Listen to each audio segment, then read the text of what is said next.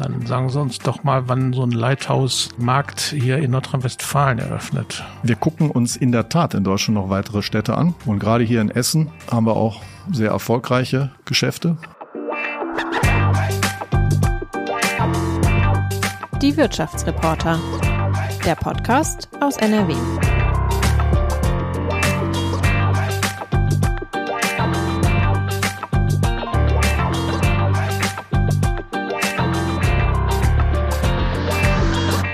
Liebe Hörerinnen und Hörer, ich begrüße Sie herzlich zu einer neuen Ausgabe unseres Podcasts Die Wirtschaftsreporter. Wenn Sie hinter die Kulissen unseres Podcasts blicken wollen, schauen Sie gern auf unserem YouTube-Kanal Die Wirtschaftsreporter vorbei. Wir sind auf Ihre Reaktionen gespannt. Nun zu unserem Gast. Das Geschäft der Elektronikketten Mediamarkt und Saturn auf dem deutschen Heimatmarkt hat im Vergleich zum europäischen Ausland zuletzt etwas geschwächelt. Dabei kennen laut einer Umfrage 97 Prozent aller Verbraucherinnen und Verbraucher hierzulande die beiden Marken Mediamarkt und Saturn. Angesichts der Übermacht des US-Online-Händlers Amazon haben es Mediamarkt und Saturn wirtschaftlich nicht leicht. Das Gemeinschaftsunternehmen schrieb im vergangenen Geschäftsjahr rote Zahlen. Heute haben wir den Chef der beiden Marken, die zur Seconomy Holding in Düsseldorf gehören, zu Gast im Watz Podcast. Mit ihm will ich darüber sprechen, wie er Mediamarkt und Saturn fit für die Zukunft machen will, was sich für die Kundschaft und die Mitarbeitenden ändern wird und warum das Unternehmen Wurzeln im Ruhrgebiet hat. Herzlich willkommen, Carsten Wildberger. Schönen guten Morgen, freue mich heute hier zu sein. Vielen Dank, dass Sie gekommen sind. Mein Name ist Frank Messing, ich bin Wirtschaftsredakteur bei der WAZ. Und wie immer an dieser Stelle der Hinweis, Sie, liebe Hörerinnen und Hörer, können unserem Podcast gern kostenlos bei Spotify oder Apple Podcasts und YouTube folgen oder einfach dort, wo Sie gerade zuhören. Dann verpassen Sie keine Folge. Herr Wildberger. Sie haben Economy im August 2021 übernommen und nicht nur den Umbau des Konzerns, sondern auch der Filialen von Mediamarkt und Saturn angekündigt. Was hat sich für Kundinnen und Kunden verändert und was wird noch kommen? Ja, es hat sich unheimlich viel getan. Bevor ich darauf eingehe, möchte ich nochmal daran erinnern, was der Kern unseres Geschäfts. Wir leben von Technologie, von Innovation. Jeden Monat kommen neue Produkte auf den Markt, die unser aller Leben, das Leben aller Menschen, aller Kundinnen und Kunden beeinflussen. Und da braucht es einen Mittler zwischen, sagen wir mal, der Industrie und den Kunden, die diese Technologie verfügbar macht. Mhm. Das heißt, bei dem Umbau geht es darum, den Kunden und die Bedürfnisse des Kunden in der Welt dieser sich rasant verändernden Technologien im Mittelpunkt zu stellen. Und was heißt das für uns konkret? Was ist unser Platz? Wir machen das auf allen Kanälen, startend online, auf der App, aber auch eben in stationären Märkten, Omnichannel. Und das ist unser Weg und das ist, glaube ich, auch der zukunftsträchtigste Weg. Und da sind wir dabei, massiv in unser Online-Geschäft zu investieren, in unsere Märkte, die Erneuerung, in unsere Mitarbeiterinnen und Mitarbeiter zu investieren, was Trainings angeht. Und neben dem reinen Produktverkauf haben wir in, den letzten, in der letzten Zeit unglaublich unser Servicegeschäft aufgebaut. Wir bauen unter dem starken Dach der Marke Mediamarkt Saturn eben auch neue Geschäftsmodelle auf. Und insofern begreifen wir uns als Plattformgeschäft und wir produzieren so deutlich mehr als zwei Milliarden relevante Kundenkontakte pro Jahr. Service heißt, äh, Sie reparieren mittlerweile auch und Sie kommen auch zu mir nach Hause, wenn ich nicht äh, in der Lage bin, den Fernseher selbst anzuschließen. Absolut. Also Services, äh, das ist ein ganzes Portfolio an Leistungsversprechen, die wir machen. Wir reparieren letztes Jahr allein in Europa mehr als dreieinhalb Millionen Geräte. Wir machen das mittlerweile auch vor Ort in unseren Märkten, gerade wenn es um Handys geht. Wenn äh, das Glas kaputt ist, wird das getauscht etc. oder an den Computern. Und wir kommen natürlich auch nach Hause. Das heißt, wir liefern Kühlschränke, schließen die an, ein Herd und auch den Fernseher. Den montieren wir und den kalibrieren wir auch, damit das Bild besser ist und die Farben besser zur Geltung kommen, so wie das sich der Kunde am Ende auch wünscht. Mhm. Das ist dann auch ein Beitrag zur Nachhaltigkeit, dass nicht so viel Elektroschrott produziert wird, dass nicht so viel weggeworfen wird, denke ich mal. Also Nachhaltigkeit ist für uns auch ein ganz wichtiger Eckpfeiler der Strategie und ich bin auch zutiefst davon überzeugt, dass kein Unternehmen, was sich nicht der Nachhaltigkeit verschreibt, das Geschäftsmodell irgendeine Zukunft hätte. Mhm. Und wir sind natürlich besonders gefragt, weil durch unsere Geräte, wenn man einen Haushalt nimmt, fließen gegebenenfalls 40 Prozent des Stroms. Das heißt, durch die Geräte, die wir auch verkaufen, die wir auch installieren, die wir beraten, ist ein hoher Energieverbrauch da. Das heißt, wir haben sowohl was Energieeffizienz angeht einen Auftrag, aber natürlich auch was Thema Kreislaufwirtschaft angeht. Wir haben letztes Jahr 260.000 Geräte in Zahlung genommen. Die reparieren wir. Wir gehen auch in den Refurbished-Markt, das heißt alt wie neu. Das ist ein großes Wachstumsfeld. Und äh, wir bauen unser Reparaturgeschäft deutlich aus. Das ist etwas, äh, das ist für mich auch ein Unternehmenswert. Mhm. Jetzt sagten Sie zu Beginn, dass jeden Monat äh, sehr viele Innovationen, neue Geräte kommen. Können Sie uns da mal einen Eindruck geben und wie viel davon man dann in Ihrem Sortiment dann auch findet von diesen neuen Geräten? Ja, fangen wir nochmal bei der Nachhaltigkeit an. Also wir sind im permanenten Austausch mit unseren Partnern, mit den großen, auch in großen Industriepartnern. Und das ist das Thema Nachhaltigkeit ein Riesenthema. Was heißt das konkret? Das heißt, dass der Energieverbrauch von größeren Verbrauchern, sei es eine Spülmaschine, teilweise um 30, 40 Prozent runtergegangen ist in den letzten Jahren. Und wenn ich mir das jetzt mal anschaue in unseren Verkäufen von energieeffizienten Geräten, gerade jetzt im ersten, das abgelaufen, für uns das erste Quartal, das Weihnachtsquartal, dann sehen wir da Steigungsraten je nach Kategorie von 200 Prozent. Und da passiert unheimlich viel. Nehmen wir mal eine Waschmaschine, eine Innovation, die man nicht direkt sieht, aber dieses Mikroplastik, was sich oftmals in der Kleidung versteckt, was rausgewaschen wird, das käme ins Grundwasser. Das, das kriegt man da nicht mehr raus. Da gibt es spezielle Filter. Das heißt, all diese Dinge treibt die Industrie um. Aber auch das Thema, wie kann man Geräte hinterher auseinanderbauen, wenn man sie nicht mehr reparieren kann und entsprechend recyceln. Riesenthema. Zweite Riesenthema, was kommt, ist ähm, das Thema KI. KI auf den Geräten. Also wenn man sich jetzt gerade jetzt im Android-Bereich die neuen Telefone anguckt, was man dort machen kann mit Spracherkennung. Also ich sag mal, ich rufe jetzt in Korea an, mache den Sprachassistenten, spreche ganz normal rein und der andere auf der anderen Seite hört mich dann mit der gleichen Stimme in Realtime koreanisch reden und umgekehrt. Und wenn man möchte, muss man alles voreinstellen, das muss natürlich GDPR-konform sein, kann man auch ein Transkript davon haben. Oder Bildverarbeitung. Ich kann Fotos machen und sie kann direkt äh, mir den besten Snapshot aussuchen, kann, äh, wenn ich, wenn ich mehrere Bildsequenzen habe, die auch ein Stück weit mischen. Das heißt, die, die Vielfalt, was der Kunde heute auch in der Bildgebung machen kann, ist, ist atemberaubend.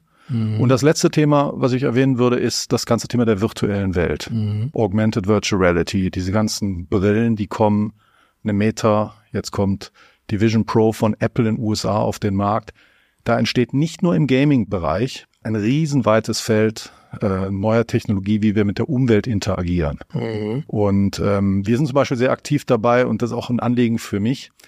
Auf diesen Goggles kann man auch Lernsoftware aufspielen. Das heißt, ich sitze am Lagerfeuer mit, sag ich mal, virtuellen Avatar-Kumpels, die auch dabei sind, und man lernt spielerisch äh, Vokabeln oder ähm, auf Englisch zu sprechen, indem man zum Beispiel in, und mit Freunden äh, in einem Setting, den man sich auswählen kann, einen Vortrag hält. Das heißt, die, auch die Möglichkeit dieser neuen Technologie, Dinge wieder spannend zu machen, andere, anders die Realität auch zu erleben, die ist schon faszinierend. Also Nachhaltigkeit, KI und Virtual Reality. Mhm. Jetzt gehörte es zu Ihrem Konzept ja auch die Verkaufsflächen äh, bei Bedarf zu verkleinern. Wie passt das denn zusammen, wenn, wenn jetzt immer mehr Produkte kommen, die Leute, die ja dann auch ausprobieren wollen? Also ich möchte mir dann vielleicht da mal so eine Virtual Reality Brille aufsetzen, bevor ich mir eine kaufe. Kann man das bei Ihnen tun? Kann man bei uns absolut tun. Wir haben sogenannte Experience Zones. Das heißt, wir schaffen in unseren Märkten, in all unseren Märkten viel mehr Fläche, wo man Dinge erleben, direkt auch live testen kann. Also beispielsweise, dass ich mir Brillen aufsetzen kann, dass ich bei Kopfhörern auch Musik hören, ausprobieren kann und den Unterschied mhm. hören kann. Ich kann auch Probestaub saugen oder äh, bei Kaffeemaschinen auch den Kaffee kochen, natürlich auch trinken. Wow. Ähm, das sind Dinge, die wir zunehmend ausrollen und das ist ein ganz wichtiges Teil unseres neuen Konzepts. Und dabei geht es um den Umbau des gesamten Store-Portfolios. Und ich sag, auch wenn man hier und da verkleinert, ist das eine Wachstumsstory, weil wir am Ende mehr Lokationen haben, aber in unterschiedlichen Formaten. Bisher kannte man den Mediamarkt eigentlich mit einem Format. Das hieß das Core-Format, wie der Name sagt. Ein Format. Schön groß. Core heißt was? Äh, Kernformat. Nennen wir es Kernformat. Zweieinhalbtausend Quadratmeter, dreitausend Quadratmeter, manchmal auch viertausend Quadratmeter. Da bauen wir um. Wir haben mittlerweile deutlich mehr als 50 Prozent unserer Märkte erneuert. Das heißt, die sehen wärmer aus, haben andere Materialien, mehr Platz, die Experience Zones, andere Beleuchtung, auch energiesparender. Also all das viel einladender, warmer als Atmosphäre. Mehr als 50 Prozent. In der Mitte der Pandemie waren wir noch bei 15 Prozent. Das heißt, wir können auch richtig Gas geben. Aber neben diesem Kernformat haben wir mittlerweile drei weitere Formate.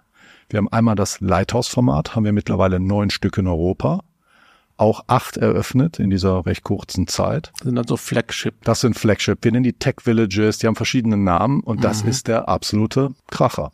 Mhm. Also haben sie teilweise 8000 Quadratmeter. In Hamburg haben wir angekündigt, werden es 15.000 Quadratmeter. Das ist der, wird der größte Technologiemarkt in Europa sein. Und das Besondere ist, dass wir wirklich auch Technologie haben, die man so noch gar nicht kennt. Die kommt fast, sage ich mal, aus dem Labor in Teilen. Und unsere Partnerunternehmen beteiligen sich auch. Das heißt, wir haben in diesem Markt, nehmen wir mal Hamburg, 40 bis 50 Boutiquen, wo die Marken ihre besten Produkte in einer besonderen Art und Weise auch präsentieren. Das heißt, man hat direkten Zugang sozusagen auf all diese Top-Marken, die dort vor Ort sind mhm. und eben auch auf den Mediamarkt. Und das ist ein Konzept, was super angenommen wird. Also sobald wir die teilweise erneuert haben oder aufgemacht haben, sehen wir 20, 30 Prozent mehr Kundenfrequenz und das spiegelt sich auch in der Profitabilität wieder. Und dann, letzte Ausführung zu dem Thema, haben wir auch kleinere Formate, sogenannte Expressformate, der Markt um die Ecke. Die haben, sag ich mal, so 1000 Quadratmeter, und damit kommen wir jetzt eben auch in Bereiche rein, die sehr attraktiv sind, Einkaufszentren, wo Mediamarkt früher nicht reingekommen ist. Das heißt, das ist für uns echtes Wachstum, weil die Frequenzen verändern sich natürlich. Und so wie die Kunden sich verändern, müssen sie auch ihr Geschäftsmodell verändern und nachziehen. Mhm. Dann sagen Sie uns doch mal, wann so ein Lighthouse-Markt hier in Nordrhein-Westfalen eröffnet. Haben Sie da Planung? Ähm, wir gucken uns in der Tat in Deutschland noch weitere Städte an. Mhm. Und gerade hier in Essen haben wir auch sehr erfolgreiche Geschäfte vor Ort. Und ich kann das heute noch nicht, aber äh, noch nicht mit Bestimmtheit sagen. Wir machen jetzt erstmal Hamburg. Wir haben mhm. schon Berlin. Und wir gucken uns andere Städte an. Und das Ruhrgebiet ist natürlich eine ganz wichtige Region für uns. Insofern könnte das passen, aber das ist keine Ankündigung. Okay, gut. Jetzt haben wir über die, die Läden gesprochen. Gleichzeitig wollen sie ja auch ihr Online-Geschäft ausbauen, das ja auch sukzessive wächst. Ähm, wo liegt denn jetzt der Fokus bei Media Markt Saturn? This is your invitation to a masterclass in engineering and design. Your ticket to go from zero to 60 with the Lexus Performance Line. A feeling this dynamic is invite only. Fortunately, you're invited. Experience the exhilaration of the Lexus Performance line and some of the best offers of the year on select models at the Invitation to Lexus sales event, now through April 1st. Experience amazing at your Lexus dealer. Auf den Läden oder auf online oder auf beidem? Der Fokus liegt hundertprozentig beim Kunden.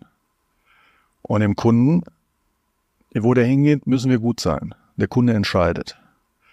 Und wir wissen alle, dass wir mehrere Stunden am Tag wahrscheinlich auf unserem Smartphone verbringen und dabei auch sozusagen uns informieren, vielleicht auch einkaufen. Und da müssen wir präsent sein und äh, top präsent sein. Und äh, wir haben aber auch viele Kunden, zum Glück auch wieder nach der Pandemie hat es ja richtig zugenommen. Wir, wir sind also immer noch der Retailer, der auch die extrem hohe Kundenfrequenzen vor Ort im stationären Bereich generiert.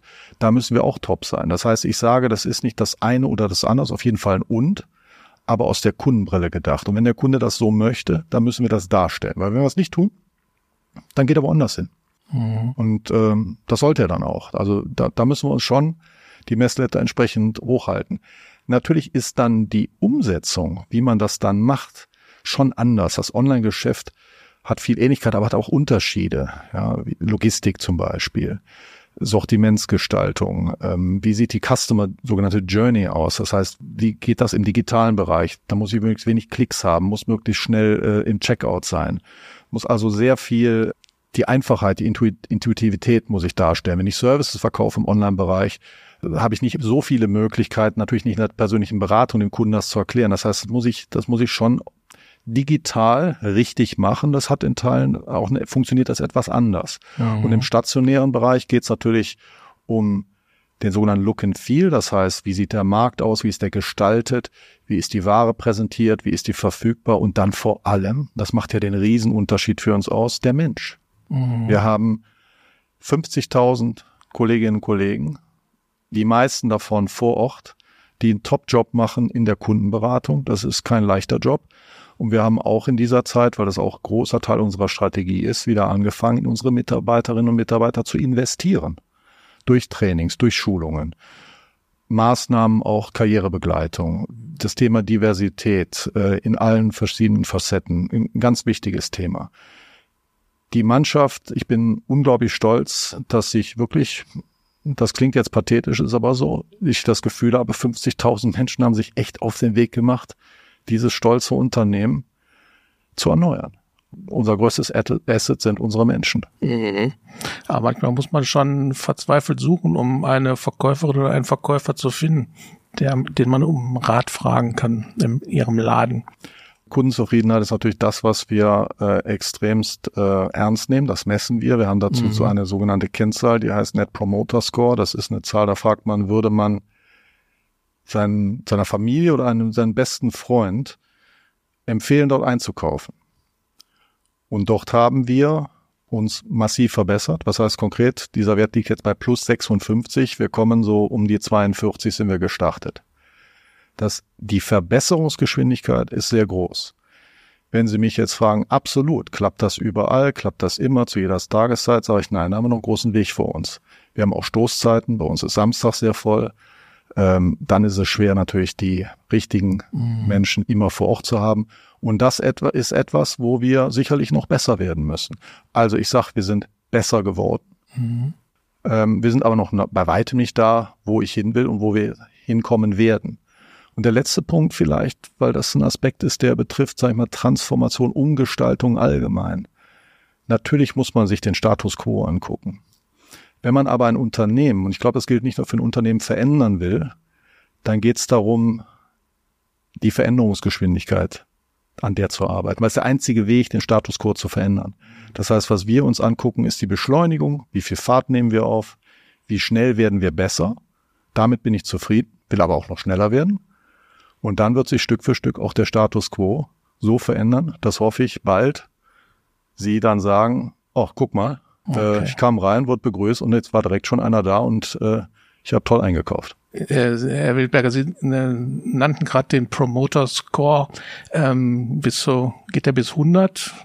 Und Sie sind bei, sagten Sie, 56 angelandet? Der geht in der Tat bis 100. Das ist äh, allerdings, ähm, das heißt, Sie hätten ausnahmslos die absoluten Fans, die geben Ihnen eine 10. Und das bedeutet, es gibt nichts Besseres. Ähm, das sieht man, findet man meistens, wenn nur in Religion.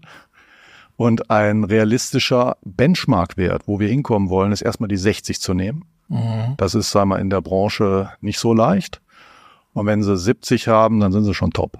Okay. Ich würde gerne nochmal auf Sortiment zu sprechen kommen. Sie haben ja vorhin selbst die Waschmaschine ähm, erwähnt und die Virtual Reality Brille, dann gibt's noch Tablets und Smartphones und Kaffeemaschinen. Wenn man sich jetzt mal das Schicksal von Galeria Karstadt Kaufhof anguckt, ein Warenhauskonzern, der ist jetzt zum dritten Mal in der Insolvenz, weil er auch unglaublich viel Sortiment hat. Laufen Sie nicht auch in die Falle, dass Sie, wenn Sie weiße Ware haben, schwarze Ware, braune Ware, dass man sie nicht so richtig erkennen kann? Wofür Mediamarkt und Saturn stehen? Also wenn Sie Technologieprodukte vertreiben, verkaufen ähm, und den Kunden auf dem gesamten Weg begleiten, dann geht es um Expertise, was dieses Sortiment angeht. Es gibt natürlich Millionen von möglichen Produkten. Aber in unserem eigenen Sortiment, das, was der Kunde am Ende wirklich braucht, wo wir auch sagen, das ist ein super Produkt, super Preis, Qualität äh, mit all den Eigenschaften, sind, sag ich mal, 25.000 Einzelprodukte. Das heißt, sie müssen Expertise haben in dieser unglaublich breiten Welt der Technologie. Und da haben wir schon Fokus. Haben wir absolut Fokus. Und in den Kategorien, wo wir spielen, wollen wir auch der Beste sein. Bei uns findet man schon dann eigentlich das, genau das, was man braucht. Wir haben auch Eigenmarken, die haben andere zum Beispiel nicht. Dann haben wir aber zusätzlich noch etwas, mit dem wir super stark wachsen und auch punkten. Das ist der sogenannte Marktplatz. Das ist aktuell unsere Online-Verlängerung. Und da haben wir nicht Ware, die wir aus sozusagen selber einkaufen, sondern Reseller, die also andere Anbieter, die über unsere Plattform verkaufen, über die Marke Mediamarkt Saturn, die so viele Kunden anzieht, verkaufen, haben wir mittlerweile 1,7 Millionen weitere Produkte im Sortiment. Das heißt, die Vielfalt, die können Sie natürlich digital anders, auch für den Kunden vom Suchen her etc. sortieren. Aber wenn es um echte Expertise geht, ein Fernseher, wenn Sie den vor Ort sich anschauen können, Sie sind überrascht, wie anders der aussieht als nur irgendwo eine Beschreibung, sag ich mal, im Internet. Sich das mal anzugucken, ist manchmal gar nicht so verkehrt. Und wenn man dann noch hingeht und sagt, das wird kalibriert, was man auch nicht so einfach findet, da muss halt ein Techniker das einem richtig einstellen, dann ist man überrascht, was man aus so einem Fernseher alles rauskitzeln kann bis hin zu natürlich auch dem Thema ähm, Garantieverlängerung, was ist, wenn mal was kaputt ist, oder Vernetzungsmöglichkeit im Heim, das nimmt ja auch andere Rollen. Das heißt, da muss man dann die Expertise im Sortiment haben. Insofern begreifen wir uns zum einen natürlich als jemand, der ein breites Technologiefeld vertritt, aber das geht halt nur, indem wir auch trotzdem der Experte sind für das, was wir tun, insofern auch Fachexpertise haben. Mhm. Okay, das heißt also zum Thema Marktplatz, wenn ich bei Ihnen ein Gerät bestelle, muss das nicht unbedingt von Mediamarkt oder Saturn kommen, das kann auch von einem Drittanbieter kommen, der auf Ihrem Marktplatz, an Ihrem Marktplatz Also teilnimmt. das ist das Modell, was natürlich, äh, wenn man sich jetzt mal ja, mal großen amerikanischen Wettbewerber oder andere europäische Wettbewerber, gerade im Online-Bereich, das ist zum 90 Prozent deren Geschäftsmodell Marktplätze zu haben. Wo unterscheiden wir uns etwas? Wir haben diesen Prozess extrem eng begleitet im Sinne von, das Onboarding natürlich äh, wird genau überprüft, auch der Prozess, wie die Dinge verpackt werden. Äh, das soll möglichst reibungslos für den Kunden sein. Ich habe mir letztens noch ähm, äh, dort über diesen Marktplatz, weil wir den selber nicht im eigenen Sortiment hatten, aber einen Reiskocher äh, bestellt. Mhm. Das hat wunderbar funktioniert und das äh, sowohl von der Geschwindigkeit als auch vom Gesamtprozess. Und da müssen wir natürlich auch eine Mannschaft haben, die permanent dahinterher ist. Also wir nutzen mhm. die Reichweite, weil eins ist auch klar, wir sind äh, Europas zweitgrößter Online-Player für Consumer Electronics, für diese Technologieprodukte. In Europa sind wir über alles mit Mediamarkt und Saturn der drittgrößte Online-Player. Und das hat natürlich eine hohe Attraktivität für Reseller, ja. für andere Händler, diese Reichweite zu nutzen. Und darauf packen wir auch noch unser neues Geschäftsfeld, das heißt Retail Media. Das sind Technologieprodukte, die sie am Ende vermarkten, wo also auf ihrer eigenen Webseite Hersteller, andere Lieferanten direkt Werbung schalten können, ihre Produkte in einer eigenen Art in Szene setzen können, auch Analytik haben. Das ist auch ein Geschäftsmodell, was die anderen großen Online-Player haben. Und das wächst bei uns auch sehr stark. Und wir sind, was das gesamte Digitale angeht, extrem schnelle Lerner und haben auch einen hohen Anspruch, da weiter voranzukommen. Okay. Jetzt haben wir über die schöne neue Online-Welt gesprochen. Auf der anderen Seite erleben wir gerade sterbende Innenstädte, leere Vorstadtzentren, Stadtteilzentren und Politiker, die immer wieder sagen, unterstützt die Fachhändler vor Ort. Was sagen Sie diesen Politikern, Sie als große Kette? Unterstützen Sie das auch, die Fachhändler, oder sehen Sie das eher als Konkurrenz? Also erstmal äh, investieren wir in Innenstädte. Wir sind in Innenstädten präsent und werden auch weiter in Innenstädten präsent sein. Trotz mhm. vielfach Leerstands suchen wir und es ist gar nicht so einfach, etwas zu finden, weil das auch überreguliert ist. Mhm. Da gibt es irgendwie Vorschriften, wie viele Socken dürfen da verkauft werden, wie viel Technologieprodukte oder wie viel Waschbecken. Also es gibt unterschiedlichste Regulierungen, welcher Händler wo sein darf. Und das ist etwas, was es manchmal gar nicht so einfach macht, trotz Leerstand eine Lokation zu finden. Aber wir investieren, mhm. wir sind präsent da, wo die Kunden sind. Das werden wir auch weiterhin tun, weil wir glauben an unser Geschäftsmodell. Aber man muss das Geschäftsmodell erneuern, wo die Kunden sind. Was die Fachhändler angeht, wir sind ein großer Player, aber ich habe ja eben beschrieben, wir haben Fachexpertise und wir sind Fachhändler. Es gibt nicht so viele, die beherrschen eben auch das Thema Software, wenn ich ein Gerät verkaufe. Installation, selbst eine Waschmaschine hat heute oftmals Software, die auch Machine Learning, KI gesteuert ist. Das muss man installieren, das muss man vernetzen. Man muss das vor Ort tun und das rollen wir immer stärker aus. Insofern sind wir natürlich auch Fachhändler, natürlich in einem großen Stil. Mhm. Was die Innenstädtdebatte in Summe angeht, ist das auch eine sehr deutsche Debatte. Gehen wir mal in die Niederlande. Da sehen wir unheimlich viele Städte, da funktioniert das. Und wir sagen, die Innenstädte haben keine Zukunft. Wenn wir das sagen, dann, dann fällt uns halt nichts ein. Aber es gibt auch kein Naturgesetz, das sagt, dass Innenstädte nicht funktionieren. Die müssen, müssten funktionieren. Und da sind alle gefragt. Sind wir als Unternehmen gefragt, da ist die Politik gefragt, da ist äh, Stadtverwaltung gefragt. Da muss Erreichbarkeit sichergestellt sein, die müssen sauber sein, die müssen sicher sein. Städte sind eigentlich unkaputtbar. Also wenn man sich die Lebensdauer von Städten anguckt, die sind unglaublich resilient. Und das einer der Treiber davon ist natürlich auch ein Leben in der Stadt, was ein soziales Leben. Dafür sind Innenstädte natürlich extrem wichtig. Mhm. Aber wir können die Innenstädte nicht insofern aufgeben, werden aber alle, alle gebraucht. Und äh, wenn ich mir die Holländer angucke oder wenn ich nach Italien gehe oder Spanien, da werden diese Debatten anders geführt. Da sehen auch die Innenstädte noch lebendiger aus. Und das ist doch ein Ding der Möglichkeit und es ist auch nicht so komplex. Ich darf mich halt nicht wundern, wenn der ÖPNV vielleicht doch nicht so funktioniert und ich kann nirgendwo parken, dann wundere ich mich hinterher, dass wenig Leute in der Stadt sind. Mhm. Das heißt also, Sie sehen schon eine Zukunft für die Innenstädte. Es müssen, die Rahmenbedingungen müssen nur besser werden. Wir brauchen lebendige Innenstädte, wo Menschen sich treffen, wo Menschen sich hinsetzen, wo Menschen was trinken, was essen, einkaufen gehen, sich unterhalten, wo sie Zeit verbringen. Mhm. Wir müssen doch den Menschen auch etwas bieten. Das gehört doch zum gesellschaftlichen Zusammenhalt dazu. Und äh, wenn wir sagen, die Innenstädte haben keine Zukunft, dann heißt das aus mich, uns ist halt nichts eingefallen, weil ich meine, wenn wir nach Holland gehen, ist auch ein sehr digitales Land, sehr digital, digitaler ja, als Deutschland. Und da funktioniert es ja auch. Mhm. Wir müssen einfach Dinge Bürokratie abbauen, schneller werden, Geschwindigkeit aufnehmen und nicht alles immer auch ein Stück weit zerreden. Mhm. Okay. Kommen wir mal auf die Ruhrgebietswurzeln des äh, Unternehmens zu sprechen. Große Aktionäre sind immer noch die Duisburger, das Duisburger Familienunternehmen Haniel, die Meridian Stiftung der äh, Duisburger Handelsfamilie Schmidt-Rutenbeck, ist das so ein, auch ein, eine Verpflichtung für Sie, im Ruhrgebiet besonders ähm, präsent zu sein als Unternehmen? Also persönlich bin ich, komme ich aus Nordrhein-Westfalen in der Gegend, äh, sehr verbunden, äh, war viel, bin viel im Ruhrgebiet, äh, liebe die Menschen. Insofern, und es ist ein wichtiger Teil unseres Geschäfts. Und weil viele Kundinnen und Kunden da leben, sind wir auch diesem Geschäft extremst verbunden. Kommen wieder von der Kundenseite.